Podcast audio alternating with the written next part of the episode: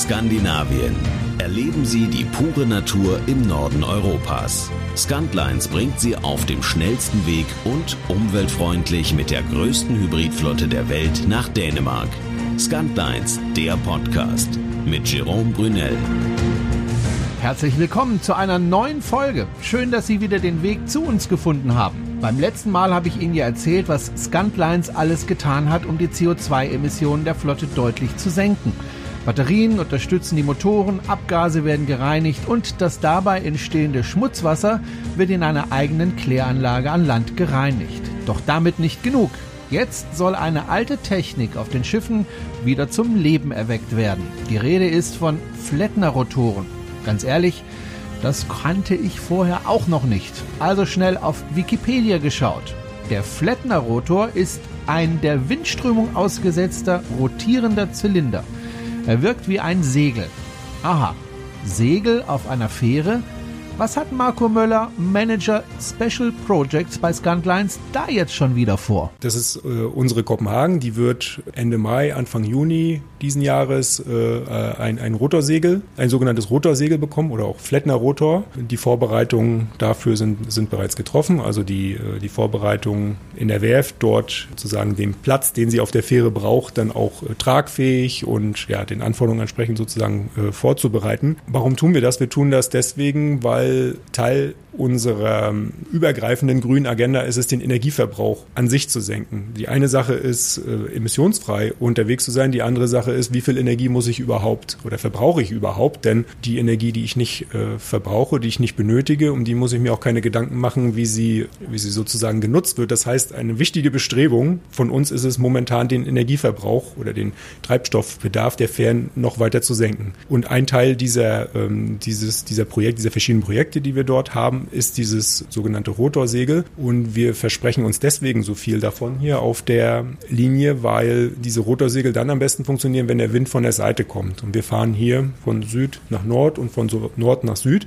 Und der Wind kommt sehr vordringlich und sehr oft west nordwestlich. Das heißt, wir haben von den Windbedingungen hier auf der Ostsee eigentlich die idealen Bedingungen für, für so eine Technik. Und ja, wir erhoffen uns einfach weitere ähm, Treibstoffeinsparungen dadurch und eine Effizienzverbesserung. Übrigens, Sören Pulsgaard Jensen, Sie erinnern sich, der CEO von Scantlines, war nicht sofort von der Idee restlos begeistert. Ja, das ist schon richtig. Wenn die, wenn die Techniker das hier äh, auf den Tisch gelegt haben, habe ich gesagt, das funktioniert, ja nicht.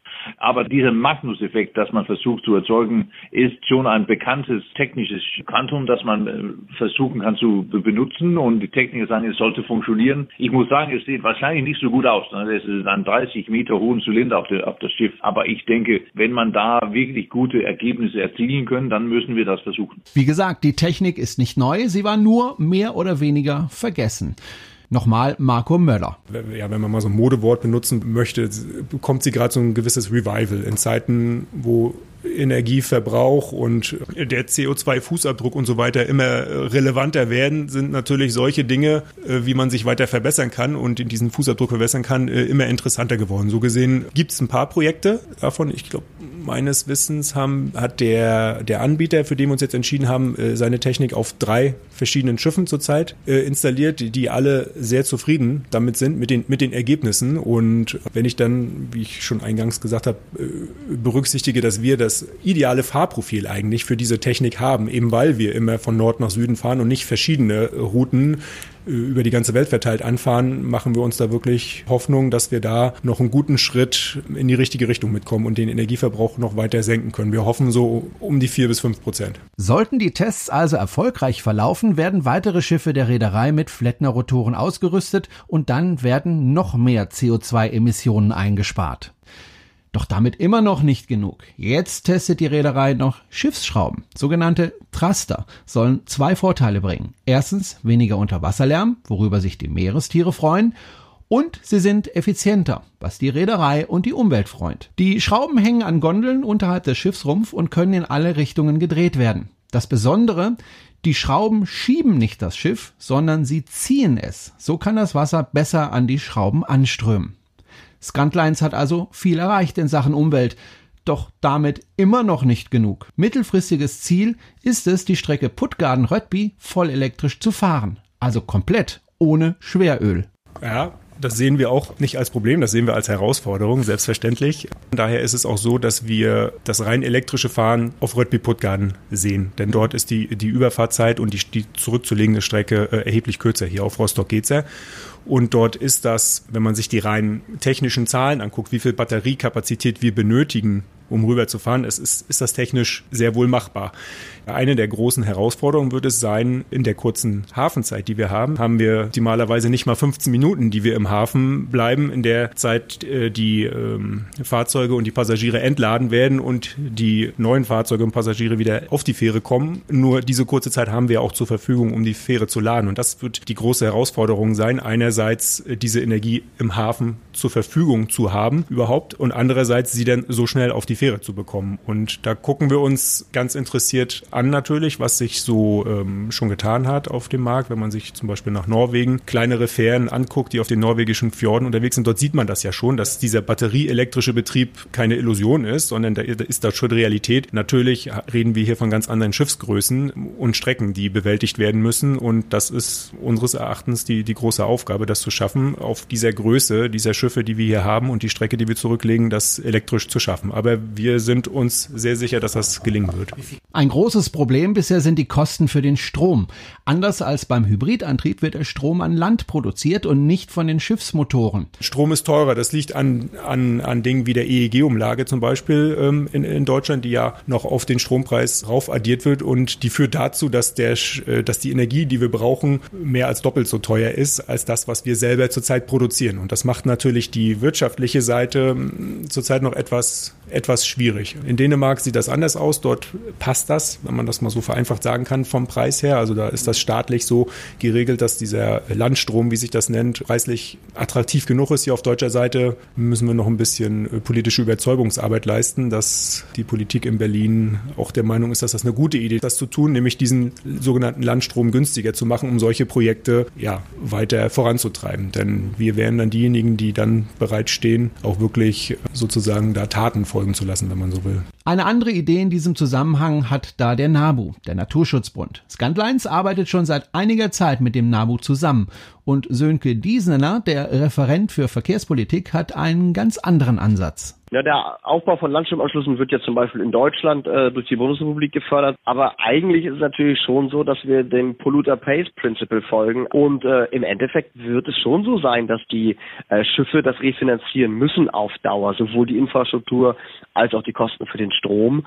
Das funktioniert aber natürlich auch erst dann, wenn es da äh, eine Kostenwahrheit gibt und die heute eigentlich externalisierten Umwelt- und äh, Klimaschäden ganz klar ein äh, Preisschild bekommen, das äh, mit dem heute verbrannten Schweröl oder dem Marinediesel dann verbunden ist. Heißt also, Schweröl teurer machen, dann macht auch das Laden von Landstrom Sinn. Dennoch hat Sönke Diesener durchaus Verständnis für die Sicht der Reedereien, was die Besteuerung des Landstromes betrifft. Das Problem ist natürlich die Steuerfreiheit der, der Treibstoffe auf See, dass wir für Kerosin im Flugverkehr oder für ähm, Bunkeröle, seien es jetzt äh, Schweröl oder auch Marinediesel oder auch LNG, auf See keinen Cent Steuern zahlen. Das ist ja der eigentliche Skandal, der erst zu dieser Fehlentwicklung eigentlich führt, dass der Landstrom zu teuer ist. Äh, natürlich muss Strom von Land versteuert sein, der an Land produziert worden ist. Und da liegt eigentlich der Hund begraben.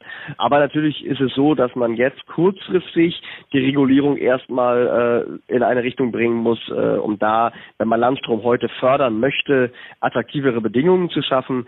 Aber eigentlich müssen wir am anderen Ende ein ansetzen und das heißt entweder Besteuerung der äh, marinen Treibstoffe oder meinetwegen eine CO2-Bepreisung als andere Möglichkeit, die ja im Endeffekt eine ähnliche Wirkung hat.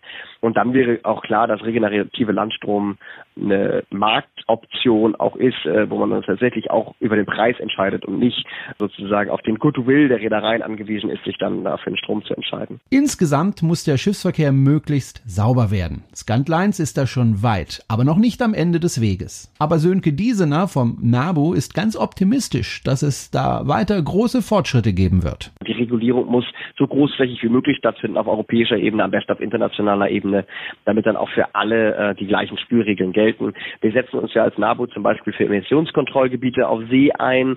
Unter anderem haben wir das ja auch erreicht für die Nord- und Ostsee schon, wo das 2015 eingerichtet worden ist, großflächig. Aber natürlich muss Schifffahrt sauberer werden.